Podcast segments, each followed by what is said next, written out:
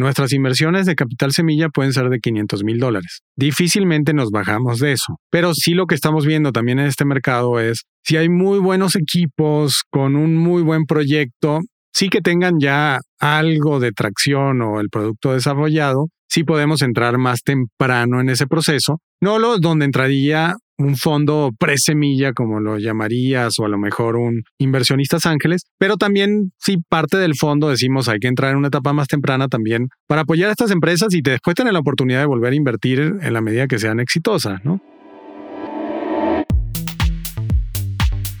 Hola. Soy Melissa Gómez Hindu y estás escuchando Momento, un podcast de G2. Si tienes una startup, eres un inversionista o quieres saber todo acerca del ecosistema emprendedor, acompáñame a escuchar las historias de éxito, fracasos y anécdotas de las mejores startups y fondos de México, América Latina y el mundo. Y el mundo. Momentum es un podcast para ti, que tienes la pasión, visión y capacidad para aprender y adaptarte en este mundo cambiante. Comencemos. Hola a todas las personas que han estado esperando la tercera temporada de Momentum. Iniciamos esta nueva etapa con un invitado de lujo en Startup World, Diego Cerebriski, cofundador y managing partner de Dalus Capital, un fondo de inversión que busca alianzas con personas revolucionarias, que tienen un espíritu audaz, que se desafían y cuestionan, pero que asumen la responsabilidad que se necesita en este mundo, crear un cambio positivo a través de la tecnología. Diego está en una constante búsqueda de impulsar empresas con crecimiento potencial en México y es board member de diferentes startups como Luna, Clip, Cubo Financiero, Algramo, Cultura Colectiva, Wonderoo, entre otras. Dalus Capital no es un fondo más de inversión. Diego y su equipo tienen alineadas sus metas con los Objetivos de Desarrollo Sostenible de la ONU. Algunos de los ejes con los que Dalus se rige para tomar decisiones incluyen reducir la brecha financiera, tecnológica, educativa y de salud para todas las personas. En temporadas pasadas hemos hablado de las diferentes etapas de inversión que experimentan las startups. Pre-seed, seed, serie A, serie B. Pero, ¿sabes realmente lo que se necesita para lograr una serie A exitosa? ¿Quieres saber el nivel de estructura y de solidez que necesitan tener las compañías cuando buscan lograr una serie A? ¿Y cuáles han sido las inversiones más recientes de Dalus? Quédate y escucha Momentum. Bienvenidos a un episodio más de nuestro podcast Momentum. Es un placer estar aquí una vez más con ustedes ya en nuestra tercera temporada. Espero que nos hayan escuchado todos estos capítulos. Si no, los pueden encontrar en nuestro canal de Spotify, los pueden encontrar en YouTube. Se los recomiendo ampliamente. Hay unos muy buenos y espero que este también sea muy bueno. Me da muchísimo gusto darle la bienvenida a un gran amigo de mucho tiempo, socio también en estas aventuras del Venture Capital, mi estimado Diego Cerebrinsky, General Partner de Dalus, uno de los fondos más importantes de México. Bienvenidos, mi querido Diego, ¿cómo estás? Bien, bien, gracias Jorge por la invitación para estar aquí. Encantado de tenerte, es un honor, nos, nos vistes de gala aquí en, en el estudio. bienvenido, bienvenido. Diego ha estado en esto del venture capital hace muchísimo tiempo. De hecho, yo creo que eres un poco de, los pioneros de la industria. Tú empezaste en fondos más grandes americanos, ¿no? Sí, yo empecé invirtiendo no en venture capital, sino en lo que llaman private equity. Así es. Que es invertir en compañías ya establecidas, maduras, de mucho menos crecimiento, y donde los inversionistas realmente más que ir a asociarse con un emprendedor, lo que hacen es compran un negocio y buscan crecerlo un poco mejor, usar apalancamiento, ser más eficientes. Y eso, pues trabajé muchos años haciendo. Es un negocio de menos menos riesgo, menos transacciones, transacciones muy grandes, pero muy diferente, ¿no? Muy diferente, transacciones muy grandes, muy pendiente de los números financieros, cumplir los planes. Curiosamente tiene más riesgo de lo que pensarías, sobre todo cuando ves si vemos lo que pasó el año pasado con la pandemia. Los startups de tecnología fueron relativamente bien, las empresas tradicionales fueron bastante mal. Que son las inversiones típicas de, private del private equity. No le fue del todo bien a private equity como clase de activo en la pandemia, ¿no? Mientras tanto a VC le fue espectacular. Y a la bolsa también, a Nasdaq y a... Pues sí, a ver, yo creo que lo que estamos viendo es el resultado de, del mundo volviéndose digital que ya venía pasando y la pandemia lo que hizo es que forzó que muchos cambios se dieran mucho más rápido y de forma mucho más violenta. Las compañías, los startups de tecnología que típicamente están haciendo soluciones digitales a problemas del día a día, pues tuvieron un empuje y las empresas tradicionales que no tienen esos canales digitales, pues de repente se encontraron con una nueva realidad donde no podían operar de la misma forma que antes. Así es que desde hace cuánto te pasaste al lado oscuro de la fuerza del VC. Bueno, viniendo de, de private equity, este es el lado este es el lado Skywalker. Exacto. No, me pasé al lado bueno. Este. Exacto. Desde el 2012. Desde el 2012. Sí, desde el 2012 empecé viendo este mundo del emprendimiento tecnológico. Ok, según entiendo, hiciste varias inversiones ángel. Siempre fuiste un inversionista ángel muy activo, tuviste un portafolio más o menos importante. Sí, sí, hice inversiones ángeles desde el principio, cuando prácticamente había muy pocos inversionistas ángeles. En sí, eras como de los tres que había. En Latinoamérica.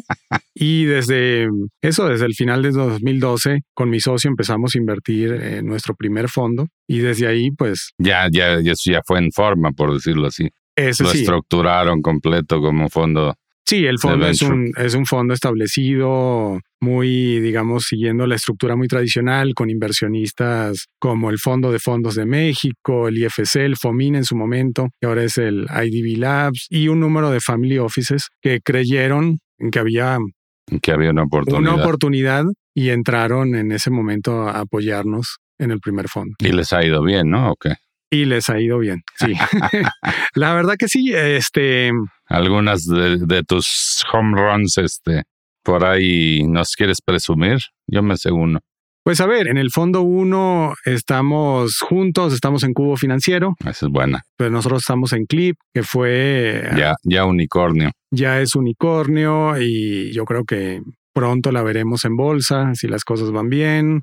Una compañía que se llama Technicis, de software para, para instituciones financieras también, que ha tenido un desempeño súper exitoso y así otras. Entonces, la verdad que los resultados de ese primer fondo son bastante buenos. Creo que se tardaron más de lo que todos nos hubiéramos gustado. Sí, de hecho. Porque creo que todo el ecosistema en México y en el resto de Latinoamérica estábamos claros que la oportunidad estaba, que las cosas iban a pasar, que esta adopción de tecnología no era un tema solo de Silicon Valley, sino que iba a pasar en Latinoamérica también, pero sí se tardó un poco más que otros vieran lo mismo. A ver, tú también estuviste invirtiendo desde ese tiempo y desde antes, pero cuando ibas a hablar con otros inversionistas de Estados Unidos, de Europa, veían Latinoamérica y decían, pero Venture Capital, ¿por qué van a invertir? ¿En qué van a invertir? Y ahora sí creo que en los últimos dos años. en los últimos dos años ellos vienen para acá. Ellos vienen para aquí. Y te llaman y preguntan y, quieren conocer Pipeline y quieren que les platiques de tus proyectos y todo eso. Hace, no sé, dos, tres, cuatro años, si te hubieran platicado que Clip iba a levantar una ronda de 250 millones de dólares, no lo hubieras creído.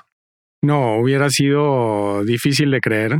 A ver, nosotros nuestro fondo 2 lo levantamos en el 2016, hace cinco años, y cuando íbamos a hablar con un montón de potenciales inversionistas, el mensaje principal que recibíamos es Venture Capital, pero ¿en qué vas a invertir si no hay suficientes oportunidades en Latinoamérica para invertir? O sea, así de sencillo era lo que nos decían, ¿no? Y ahora la foto ha cambiado completamente. Oye, nada más es cuestión de enseñarles tu LinkedIn o tu correo todos los días, cómo te están buscando de toda Latinoamérica presentándote proyectos, ¿no?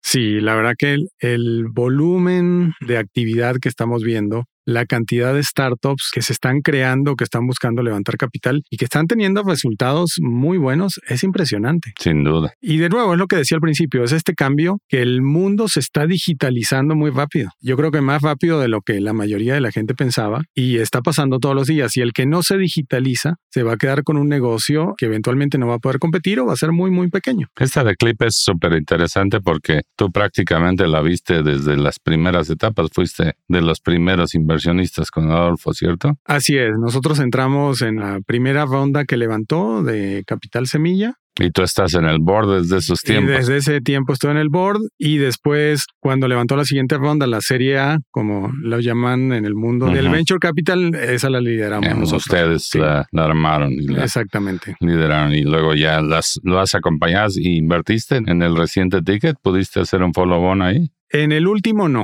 En todo, ya, son, ya son trancazos. Este. Sí, todos los anteriores sí participamos. En el último no. Y la verdad es que también lo que está pasando en algunas rondas de estas compañías, digamos, súper exitosas, es que los nuevos inversionistas quieren entrar con unos cheques bastante grandes y no dejan demasiado espacio para los que estaban antes, ¿no? Entonces, pues. Sí, la apuesta de los fondos de mientras más tardía sea la etapa es tener chunks grandes de las compañías. No es un poco como spray and pray, que es lo que hacen los fondos de etapa temprana, que tienen varias inversiones y no es tan relevante el porcentaje, sino que el porcentaje se vuelve muy importante y el tamaño de la inversión se vuelve muy importante porque tienen mucho dinero que, Exactamente, colocar. siguen haciendo muchas inversiones, o sea, solamente que tienen una billetera muchísimo más grande de la que nosotros tenemos y entonces eso lleva a que sí tienen muchas inversiones, pero cada cheque en cada una de ellas es de montos bien considerables. ¿Quién lideró la serie esta de, de Clip, la última? SoftBank. SoftBank con Viking. Este, pues ya todo el mundo conoce SoftBank y el tamaño de los trancazos que está dispuesto a dar, ¿no? Ese tipo de fondos como ellos, como Tiger Global, como este Andreessen, pues son cheques súper importantes y realmente ya ellos se llevan toda la ronda y toda la inversión en este tipo de compañías, en este tipo de rondas. Pero tú ahí sigues muy contento en el consejo y Sí, sí, sí. En, Y viendo, ¿no es emocionante ver cómo una compañía, parte de, no sé, 10 empleados tendría Adolfo cuando empezaste? ¿Cuántos tiene ahorita? Uy, ahorita estamos en algunos cientos. La verdad que sí tiene buen tamaño y lo más impresionante es de que hay cientos de empleados dedicados al desarrollo tecnológico. Uno pensaría, para los que han usado el producto de Clip, pues que ya está todo hecho, ya funciona, pero en la compañía hay varios cientos de empleados en todo el área de tecnología e ingeniería que están todos los días mejorando el producto y desarrollando productos nuevos que se lanzarán al mercado en el corto plazo. Oye, ahí en el fondo uno invertiste también en Cubo, invertiste en, en Luna. ¿no? no, Luna en el fondo 2. Ah, del 2. Luna es del fondo 2. Invertiste en cultura colectiva. Del fondo 2 también. Del 2, Wanderoo. Wanderoo sí es del fondo 1. Ok.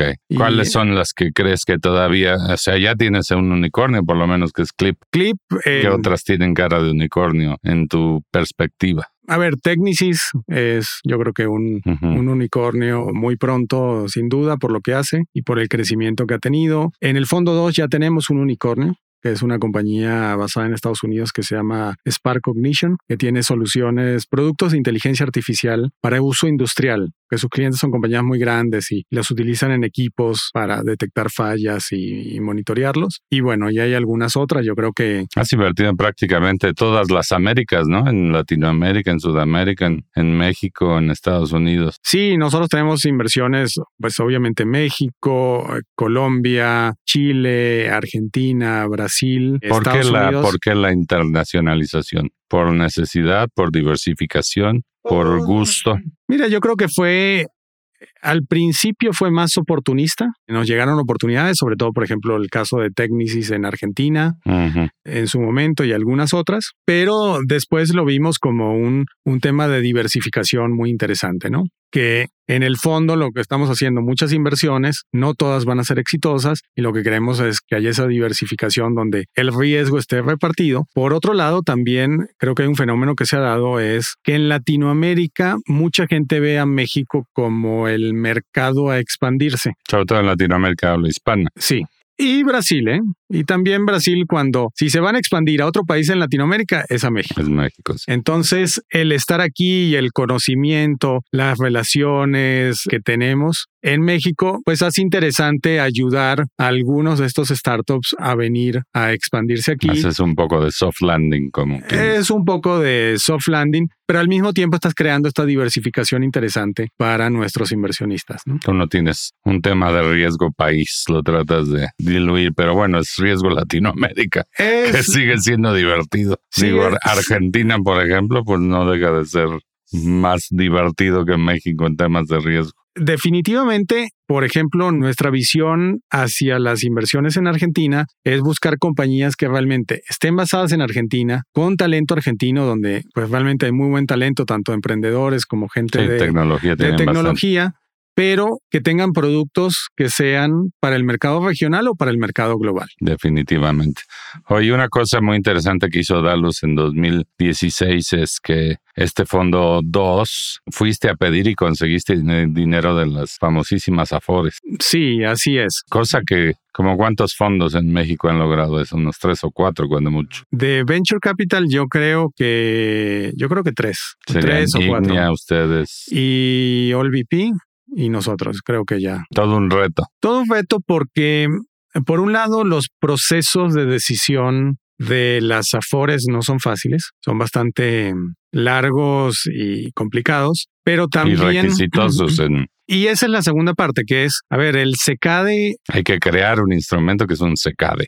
Es un certificado de depósito. Sí, pero al final del día, el SECADE lo que es, es un fideicomiso que cotiza en bolsa. O sea, que emite unos certificados que están cotizados en bolsa. Y eso significa que se sigue prácticamente el mismo proceso que el que sigue una, empresa que emite acciones o que emite deuda en la bolsa. Y es un proceso pesado, tiene muchos requisitos, tiene la mm, está revisado por la misma Bolsa de Valores de México, por la Comisión Nacional Bancaria de Valores, el fiduciario que es independiente hace sus propios procesos. Entonces. Y todo eso cuesta. Todo eso cuesta, cuesta tiempo, cuesta recursos, tiene un impacto en los retornos, desgraciadamente, pero hicimos ese secade porque en ese momento era la única forma que las Afores pudieran invertir en un fondo como nosotros, por la regulación que tienen, ¿no? Entonces decidimos seguir ese proceso y la verdad que, a ver, ha sido más pesado que en otro fondo, eh, que en un fondo, digamos, tradicional, pero pues funciona y tenemos los recursos y los hemos podido invertir en grandes startups liderados por grandes emprendedores. Buenos retornos. Y estamos, estamos generando buenos Ahora, retornos. La Afore que suscribió, fue una, ¿no? Sí. ¿Qué porcentaje de sus assets under management sería lo que tomó de... No, nada. No, es un error de redondeo. Es un error de redondeo. O sea, eh, que, a ver... Menos del punto uno por ciento. ¿Qué será? No, mucho menos. O sea, eh, a ver, estamos hablando de que hoy las Afores en México en Venture Capital, en todo lo que han puesto debe ser menos del 0.1%. Entonces, hay esta percepción allá afuera de que Venture Capital es muy riesgoso. De hecho, y tú lo sabes, la traducción inicial que se hacía Venture Capital es capital, de riesgo. Y algo que hemos hecho nosotros a todo hacer y sobre todo mi socio Rogelio mucho, es decir, a ver, no lo llamemos capital de riesgo, llamemos capital emprendedor, porque lo que estamos haciendo es respaldando emprendedores. Y la otra tiene una connotación de que estás yendo a un casino y, estás apostando en el casino y quién sabe qué va a pasar. Y al final del día resulta, como te digo, cuando ves lo que pasó el año pasado, que el venture capital ha sido mucho menos riesgoso y ha tenido muchos mejores resultados que cosas tan sólidas como las inversiones inmobiliarias. Sí, hombre, antes todo el mundo decía que había que invertir en ladrillos y centros comerciales y salas de entretenimiento y, hoteles y plática cómo les fue. Pues sí. Pero eso, digamos, eso es la pandemia. Pero si tú te remontas a muchísimos años, o sea, eh, las cinco empresas más importantes de Estados Unidos fueron creadas por, por Venture Capital. Bueno, a ver, hoy creo que de las 10 empresas de más valor en la bolsa en Estados Unidos, nueve son de tecnología. Y fueron financiadas, y apoyadas. Gente como tú y como yo en su momento. Así es. Antes, hace algunos años y con mucho tino y... No,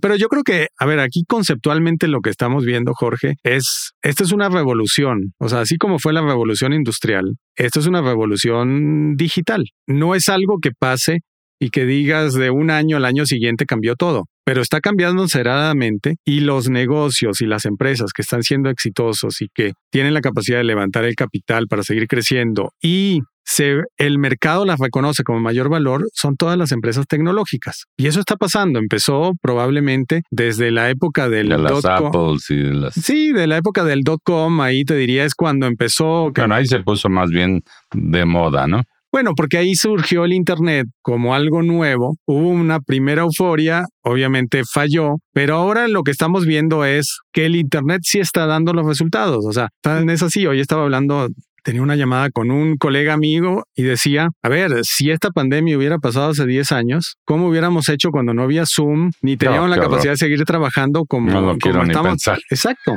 Entonces, eso lo que te muestra es que el mundo ya se volvió digital y las empresas que operan o que generan la tecnología para que pueda ser digital o que se aprovechan para competir y ser ofrecer un producto de forma más eficiente, más rápido, más barato, son los ganadores contra todas las industrias tradicionales. Y a ver, y espérate el tema del petróleo, por ejemplo. Hoy todavía las empresas petroleras valen mucho. Por eso es un activo que va a morir. El calentamiento global nos va a forzar a todos a dejar de consumir petróleo y esas empresas que hoy valen billones de dólares van a valer cero. Así es. Bueno, ya están invirtiendo en, en bio diésel y, Bueno, y en algo que los diversifique porque están también viendo, ahora sí que están viendo cerca el final. claro. Sí, de hecho, en prácticamente toda Europa están hablando de 2030 como año para, para que todos los automóviles sean eléctricos. O sea, estamos viviendo realmente momentos súper interesantes para el venture capital. Así es. Y lo hemos, los hemos vivido en estos años,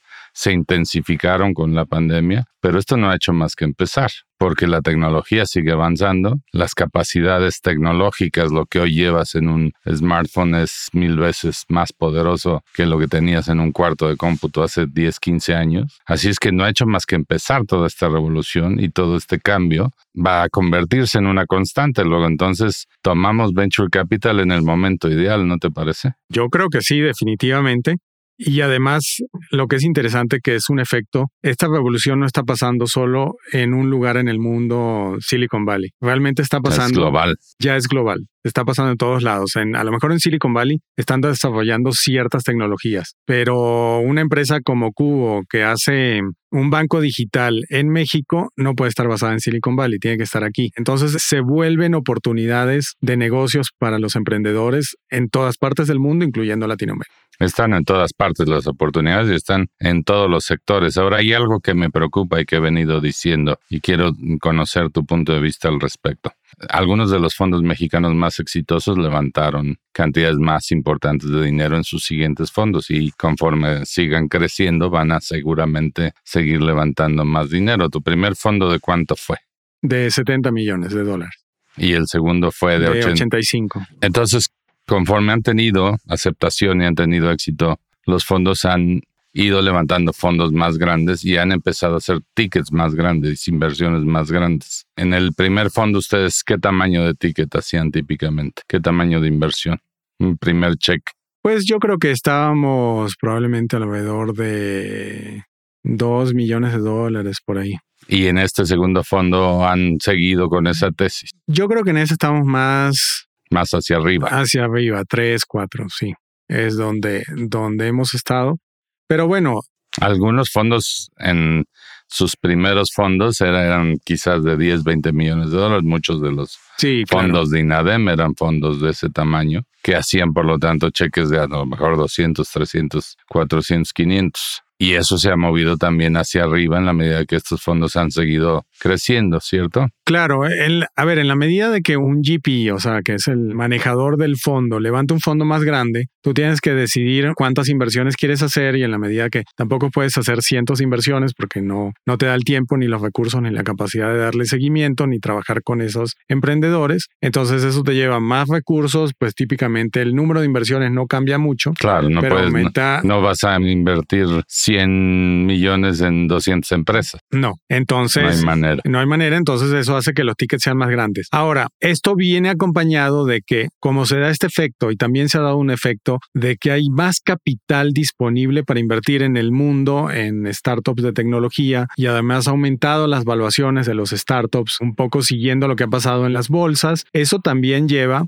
a que a lo mejor alguien que antes hacía una inversión de 500 mil dólares, pues tenía el 10% de una empresa y ahora el que hace de 4 millones de dólares, pues también tiene el 10% de la empresa. O sea, no. Sí, las empresas también se han encarecido. Exactamente. Eso está claro. Entonces hay cierta inflación general que se ha dado en todos los activos y especialmente en los activos tecnológicos. ¿no? Nosotros, por ejemplo, en ese aspecto, vemos que hay un gap ahí que se está ampliando, donde conseguir cheques de 500 es que cuando tú tienes ganas de invertir en una compañía, no sé, 2, 3, 4, 5 millones de dólares, ya estás esperando que tenga mucho que ofrecerte en términos de un producto, quizás ya consolidado, ya no un, no un MVP, no un minimal viable product, sino algo muy consolidado, que ya tenga tracción que ya tenga clientes, que le estén pagando, que ya, o sea, que haya una perspectiva de crecimiento más o menos inmediata en base a los recursos y los activos de la compañía. ¿Dónde queda entonces los que apenas están desarrollando el MVP, los que apenas están creando el concepto? Y eso es donde creo que G2 se ubica y es donde vemos nuestra vocación, porque nos gusta mucho las empresas en etapa temprana. Tú que eras ángel inversionista y que viste, por ejemplo, a Cubo desde que eran ocho personas en un garage y a Adolfo y a Clip en, no sé, diez personas, ¿cuántas tendría cuando empezaste? Y ahora,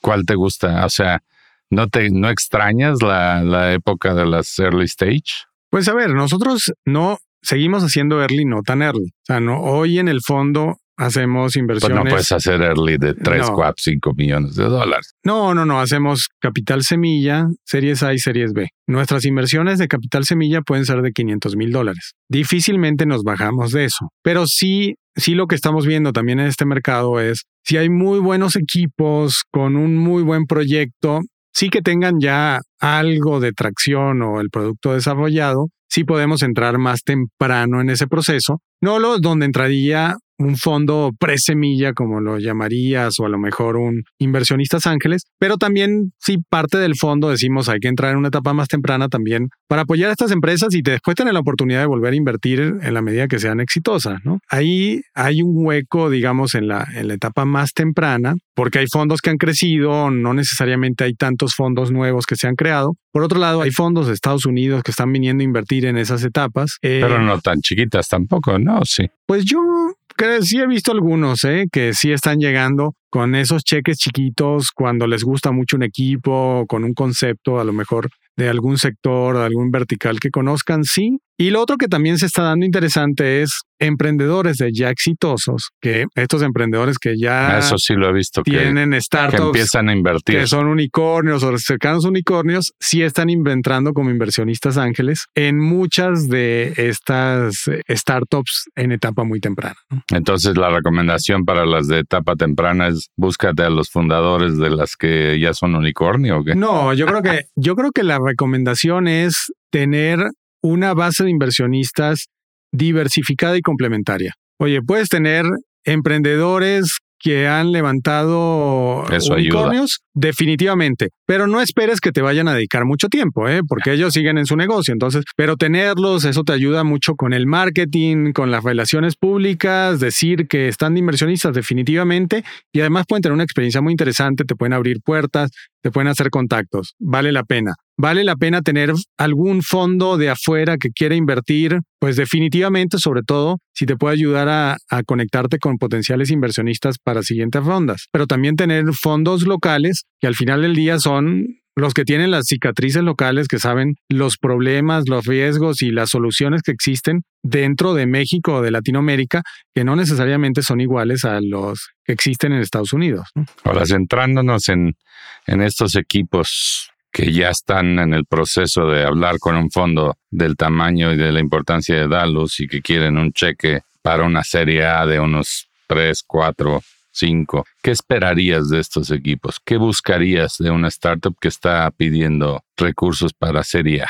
No, eh, a ver, que tengan un, un, equipo establecido, o sea, a lo mejor no completo, puede ser que le falten algunas personas claves. Pero no es un dos o tres chavos, es, no, no estamos hablando ya de un equipo. Sí, un equipo, una estructura que tengan típicamente ya una experiencia en el sector y que hayan desarrollado un producto que resuelva un problema específico que existe real y donde haya clientes que están dispuestos a que estén dispuestos a pagar por ese producto. Y que tengas al menos algunos que validen que si ese cliente está dispuesto a pagar, ¿no? Entonces, que es esa combinación de problema con el producto que ya está generando la solución, con clientes que validan que esa solución funciona, que están dispuestos a pagar, con lo cual el precio de la solución hace sentido, y el equipo que tenga la capacidad de ejecutar, ¿no? Entonces, ¿qué nos gusta dentro del equipo? Pues una combinación de la gente que entiende el problema, entiende el sector bien, la gente que sepa de tecnología. O sea, cuando hablas de eso, estás refiriéndote a que el equipo sea multifacético, que no sean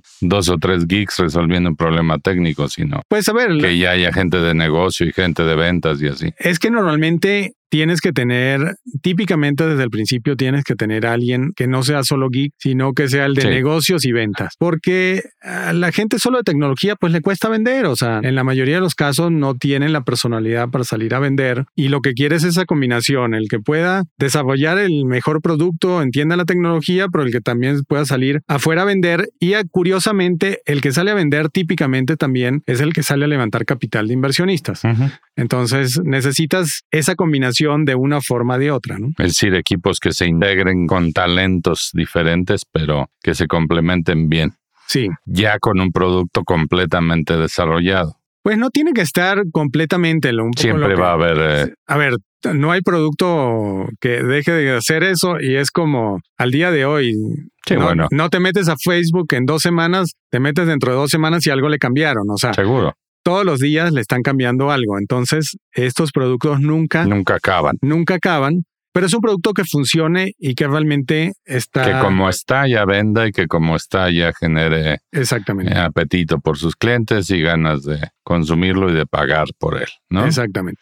¿Qué tanto el gobierno corporativo es una restricción? O sea, que sepas que hay un consejo, que sepas que hay... No, yo te diría, a ver, hay algunos que ya tienen en esta etapa y muchas otras startups que no. Típicamente, a ver, nosotros si invertimos en una serie A, una de las condiciones que ponemos como parte de nuestra inversión es que si no hay un consejo que se... Que se cree. Que se cree y se empiece a tener esos primeros, digamos, pasos de gobierno corporativo. ¿Y por qué eso es importante? Porque... ¿Es mejor que lleguen con el gobierno corporativo armado o, o no es tan relevante? Para nosotros no es tan relevante. O sea, se puede armar, parte, yo creo que de, la experiencia que tenemos le podemos contribuir a precisamente cuáles son mejores prácticas, cómo hacerlo, cómo plantear, cómo hacer una junta de consejo, qué presentar, qué discutir, qué pedirle a los que están ahí, o sea, para que sea útil para todo el mundo. Entonces, realmente no, no, para nosotros no es indispensable, es parte de ese, no sé si quiero llamarlo valor agregado que uno trae de ayudarlos a que se dé. Lo que sí es fundamental es que los startups tienen que desarrollarlo. Lo que no pueden hacer es pretender ir a una siguiente ronda de levantamiento de capital y que no hayan empezado a hacer esto, porque en algún momento, para otros inversionistas de etapas más posteriores, esto sí se vuelve ya algo que no indispensable.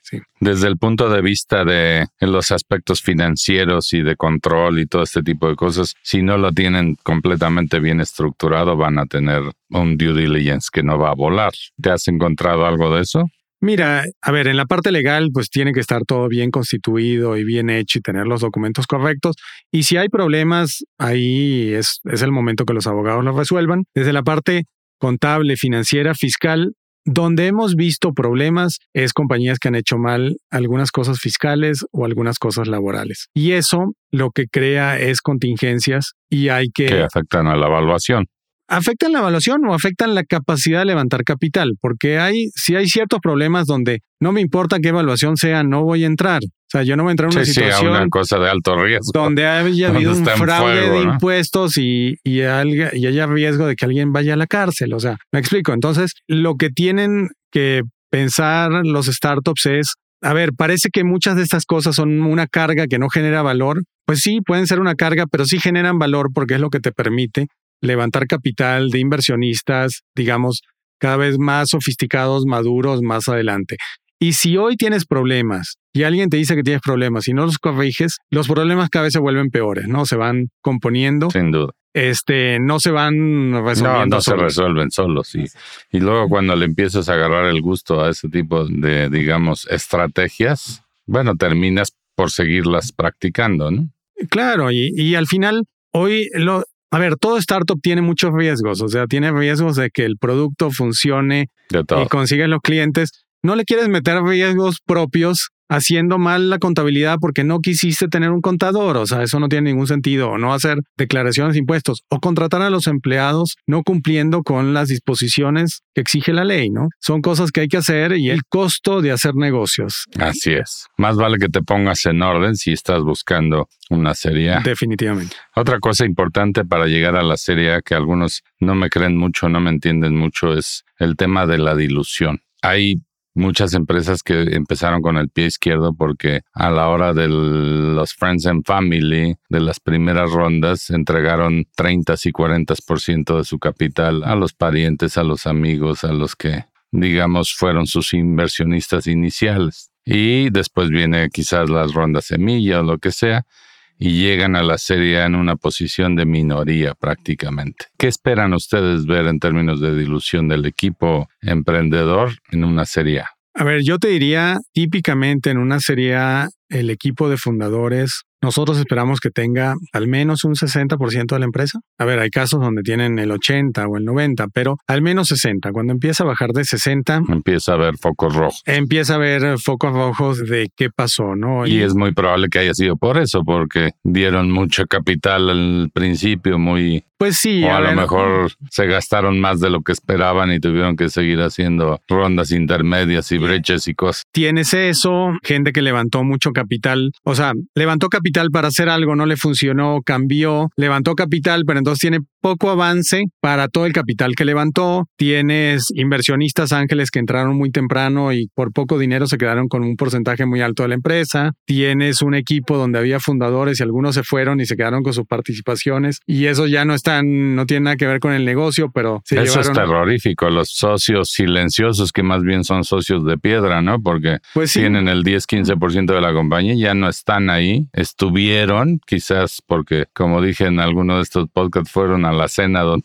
donde crearon la compañía, estuvieron ahí un rato, fueron un par de juntas, trajeron un cliente y después lo único que tienen es el 10% de la compañía sin, sin aportar valor. ¿Qué les recomendarías? Porque hay muchos que están por llegar a la serie y ya no tienen el 60. Pues a ver, nosotros lo que hemos hecho en varios casos es dentro de nuestra propuesta de inversión decimos, a ver, este grupo de fundadores que son estas personas tienen que tener mínimo este porcentaje y eso se alcanza o que se diluyan otros. Los inversionistas. O le damos opciones o proponemos darle opciones a este grupo para que suban. Obviamente eso es a expensas de los otros eh, Siempre inversionistas. Es a expensas de los otros inversionistas. Anteriores. A ver, a veces a la gente no le gusta, pero otros pues entienden que, es, es lo lógico que hay que hacer, ¿no? Es que justamente yo creo que por eso espero que este capítulo sea un poco educativo para justamente para esos inversionistas que no entienden que al diluir un fundador en etapas tempranas, más allá de lo que debería ser, o le están matando la capacidad de levantar dinero, ya no va a haber fondo que le invierta, porque así como tú, pues todos los, digamos, nosotros tenemos la experiencia desde la perspectiva de inversión semilla, que cuando los presentas a Serie A, ese es un big stopper, o sea, es un no-no gigantesco el tema de la dilución. Y estos inversionistas iniciales que tienen el 30%, que tienen el 40%, porque pusieron a lo mejor 200 mil pesos hace tres años, no se dan cuenta que ya la mataron que tomaron un chunk muy importante, que, que son grandes socios, pero ya la mataron. Y a menos que se diluyan, y entreguen, regresen, por decirlo así, partes importantes de ese capital a los que realmente están creando el valor, que es el equipo fundador, el equipo core, lo van a perder. A ver, es exactamente como dices. Yo creo que muchos inversionistas de etapa muy temprana, sobre todo que no venían del mundo de venture capital antes, piensan que el valor lo tiene la empresa cuando al final eh, la empresa vale en la medida que haya un equipo que pueda hacer que siga creciendo y que valga más. En el momento que ese equipo no esté ahí o la empresa deja de crecer, todo se viene para abajo y la empresa va a valer muy poco. Entonces, en vez de estar protegiendo algo, un algo inexistente. El 40% de uno en lugar de preocuparse del, del 2% de mil. Exacto. Y claramente fondos como nosotros y en el modelo de Silicon Valley lo que quieres es que ese equipo de fundadores, y no solo eso, sino también los empleados claves que reciban opciones y en la mayoría de las propuestas que ponen fondos como nosotros dice, oye, yo voy a invertir tanto, pero aquí tiene que crearse un paquete de opciones para los empleados 10, claves. 15% de stock option. Exactamente, y es para que haya un- una buena recompensa para todos esos fundadores y empleados que realmente trabajen, como dicen, el 120% de su tiempo en esto, porque si en algún momento ese equipo dice, pues aquí no veo yo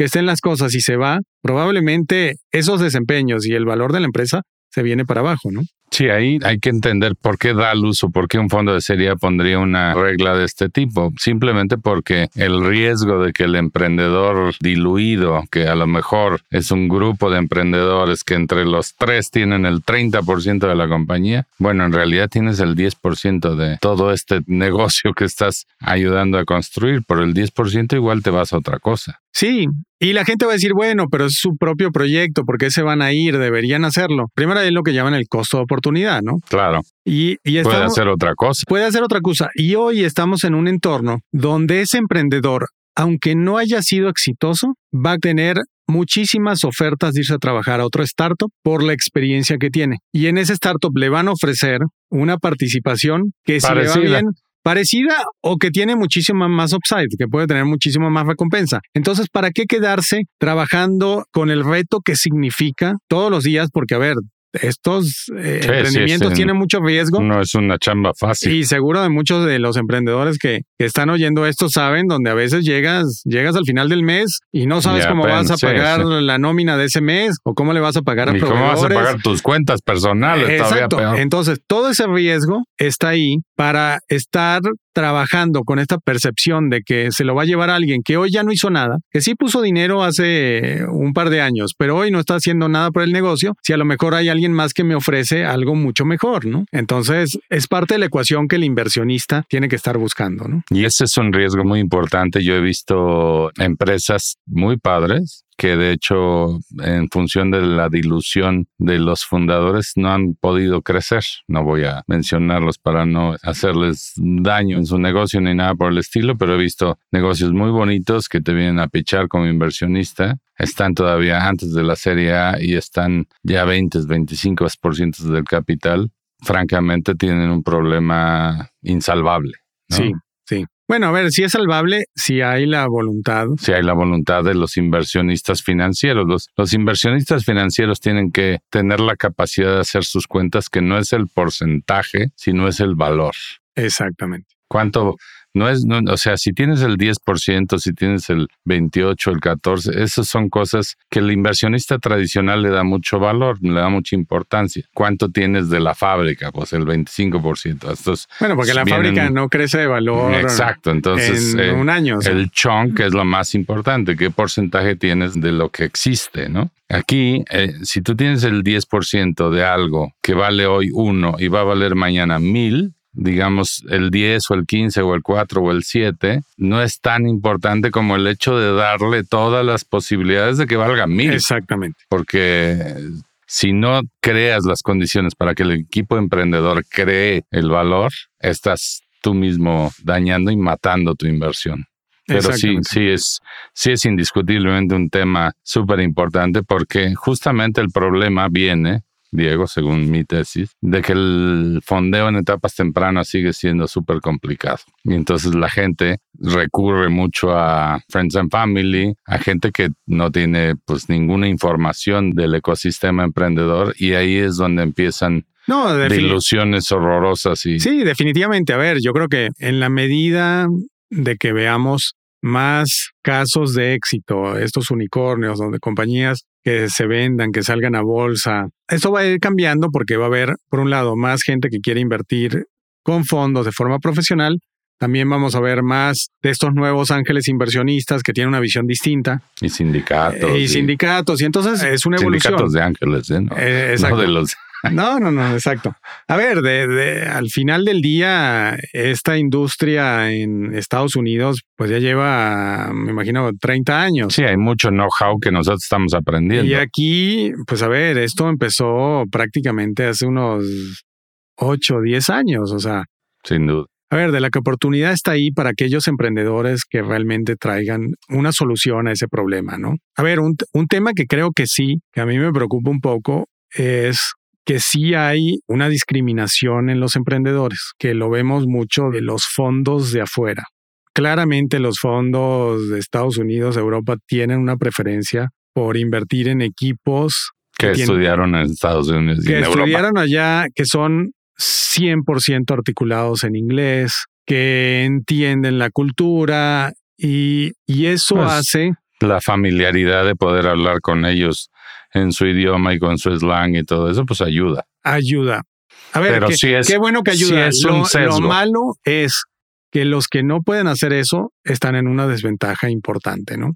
Entonces, yo creo que algo como ecosistema, en la medida que haya más fondos de la región donde, a ver, a nosotros que hablen inglés o que no hablen inglés, a nosotros no nos afecta, o sea, claro. pero sí te afecta el que si van a tener la capacidad de levantar dinero de un SoftBank, de un Tiger o de algunos de estos otros fondos más adelante, ¿no? Entonces, sí hay un sesgo que yo creo que como ecosistema tenemos que todos trabajar a ver cómo lo, Mira, disminuimos. Yo tengo una versión de eso, a ver qué tan de acuerdo estás conmigo. Vienen estos chavos de, ya sabes, de el MIT, de Harvard, y tienen esta familiaridad y conocen el idioma y conocen el slang y hablan perfectamente con los fondos internacionales y así se han fondeado algunos proyectos, incluso rondas de seed de muchos millones de dólares que básicamente son rondas basadas en ese profiling, si lo quieres ver. Así es. Pero yo lo que he visto también es emprendedores que se han puesto a crear valor, a trabajar, a trabajar y han logrado valor muy importante y han logrado levantar compañías muy importantes, rondas súper importantes, no tanto por el antecedente. Tú conoces a una de nuestras empresas, por ejemplo, Ángel Sagún, pues no, no, no viene de Harvard o de MIT pero es un founder que podría venir de ahí o donde sea. Sí, claro. De primera, ¿no? Veo a Sergio Jiménez de, Flink, que acaba de levantar 50 millones de dólares. Sí creo que los otros cuates tienen ventajas por esa familiaridad. Así es. Y porque también entiendo un poco a los gringos, pues les resulta más fácil entenderse con alguien con el que hablan con familiaridad de los temas, ¿no? O sea, yo lo podría entender. Imagínense que yo quisiera invertir en la, en la India, preferiría un hindú que haya vivido en México. O sea, si te lo digo. No. no, definitivamente, pero bueno, creo que es un tema que sí todos deberíamos estar conscientes y ver cómo puede eliminar parte de ese sesgo, ¿no? Yo pienso que trabajando con todos los founders como founders y viendo sus proyectos, ¿no? Obviamente, el tener un buen currículum y una buena formación académica, pues sí te va a dar muchos puntos a favor, pero creo que eso en México y en Latinoamérica lo hay a raudales y algunos de ellos fueron a Harvard y algunos no. Así es. Pero sí coincido contigo que hay todo un tema de eso. Oye, Dalus es un fondo fantástico que ha eh, pues, roto brecha. Lo del CECADE fue muy importante en su momento. ¿Qué sigue para ustedes? Bueno, nosotros estamos levantando ahora nuestro, nuestro fondo 3. El 3 ya. Sí. Y, ¿De cuánto lo quieres esta vez? Pues arriba de 100 millones de dólares. Pues el plan es seguir invirtiendo con la misma estrategia, ¿no? Mismo tamaño, mismo Mismo tamaño, haciendo inversiones SEED, Series A, Series B, respaldando emprendedores en toda Latinoamérica. Y bueno, desde el Fondo 2 estamos claramente enfocados, nosotros lo llamamos en cuatro temáticas de inversión, que las llamamos inclusión e innovación climática, productividad de negocios y consumidores digitales. Inclusión para nosotros son las empresas que usando tecnología dan acceso a finanzas, educación, salud, oportunidades laborales. Innovación climática son startups que están o ayudando a reducir emisiones o adaptándose al cambio climático. Productividad de negocios es soluciones que hacen los negocios más productivos y consumidores digitales, pues el nombre lo dice todo, ¿no? Entonces, pues seguir Son sus cuatro verticales, por decirlo así. Pues lo llamamos temáticas de inversión porque cada una de esas tienen varias cosas, muchas cosas adentro, pero son, como vemos, áreas donde hay grandes problemas en Latinoamérica y por lo tanto pensamos que hay grandes oportunidades y eso es el campo fértil para emprendedores que estén desarrollando soluciones a problemas ahí utilizando tecnología de forma de que puedan ser escalables. ¿Vas a ir por dinero a las Afores o no? Eh, sí, pues estamos hablando con las Afores, toma tiempo, no es fácil, pero bueno, sí, sí, estamos hablando con muchos. Ya debería serlo, ¿no? ¿Cómo? Ya debería ser más fácil, ¿no? Debería, Yo pero... creo que el fondo 2 les dio rendimientos que no les da casi ninguna inversión que ellos hayan tenido en su portafolio, sí. Sí, probablemente, pero yo creo que las Afores, al ser inversionistas tan grandes, también tienen un problema donde no es fácil invertir en fondos como nosotros que somos relativamente pequeños, comparado con a lo mejor un fondo de infraestructura que tiene 2 mil millones de dólares. Entonces, ahí es donde se vuelve difícil el proceso para... Pero tienen que desarrollar un apetito por el asset class, ¿no? Pues nosotros pensamos que sí, porque al final del día el futuro es ahí. Es ahí. Entonces, ¿quieres invertir en lo tradicional, que es más el pasado, o quieres invertir en el futuro, que es, a ver, no es que en el otro vayas a perder dinero, a lo mejor también ganas dinero, pero realmente los mayores rendimientos vienen de las inversiones en tecnología, que es el futuro. Oye, esta parte de inclusión y de aspectos climáticos y todo lo que ustedes están trabajando con relación a los objetivos de desarrollo sustentable de la ONU y todo esto, ¿tú lo ves como una cuestión de ayudar al mundo, ser parte del cambio en el mundo o también como que van a ser muy buenos negocios los que ayuden al mundo? A ver, definitivamente pensamos que van a ser muy buenos negocios, pero la motivación de Dalus, de mi socio y yo y el resto del equipo viene mucho por nosotros queremos contribuir en algo, sobre todo el tema del cambio climático. Algunos de nosotros estamos apanicados. No es para menos. Y queremos contribuir con algo. A ver, no somos nosotros gente que va a ir a desarrollar tecnología, Queremos contribuir con lo que sabemos. Apoyemos a emprendedores que estén desarrollando negocios que puedan ayudar en esto.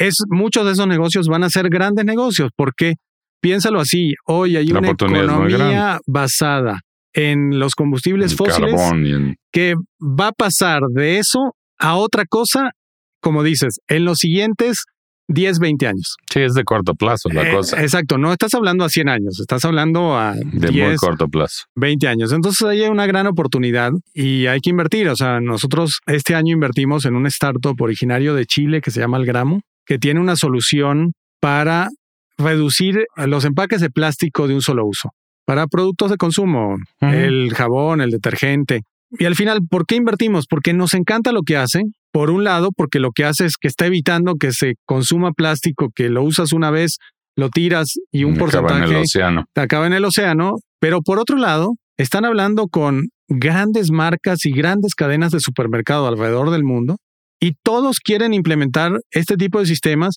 porque tienen un grave problema, o sea, porque saben que en algún momento sus clientes, los consumidores, van a dejar de comprar sus productos y siguen con el plástico de nuevo que se tira después que lo usas, o va a llegar algún gobierno y les va a decir, oye, hasta aquí. En dos años ya no puedes volver a hacer eso y ahora encuéntrale cuál es la solución. Entonces es mejor empezar antes que, empezar tarde. Se me hace genial la, la oportunidad. No, y entonces Viene eh, seguro. ese es el tipo de cosas donde pensamos que hace unos años era difícil que levantaran capital, ahora pues está acelerando porque, a ver, es un problema que todos nos enfrentamos y el que genere una solución buena, pues va a tener mucho éxito económico, pero también tiene un éxito de impacto en la sociedad. Alineado con, está alineado con el planeta. Exactamente. Buenísimo, pues te agradezco muchísimo esta conversación, mi querido Diego. No, un placer. Gracias por la este, invitación. Siempre interesante platicar contigo. Te felicito por, por Dalus 1, 2 y ahora 3 y por todos los unicornios que estás acumulando en tu portafolio. Que sigan, que sigan creciendo, que nos toque también uno que tenemos por ahí en formación. Claro que sí. Salúdame muchísimo a Rogelio y a todo el equipo y mucho éxito con Dalus. Muchas gracias, Jorge.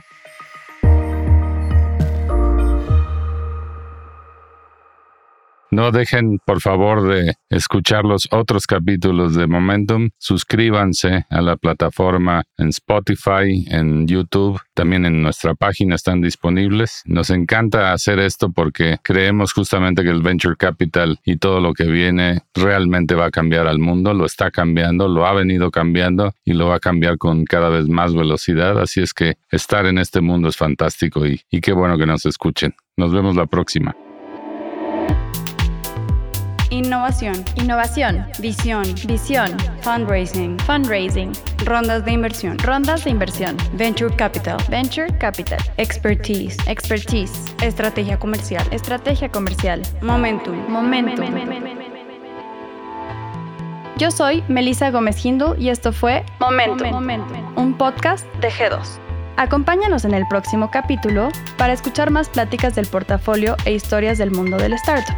¿Tienes preguntas? Estamos aquí para resolver todas tus dudas sobre el ecosistema emprendedor en México. Visítanos en g2momentum.capital y síguenos en Twitter, Facebook o LinkedIn como arroba G2 Consultores. G2 Consultores.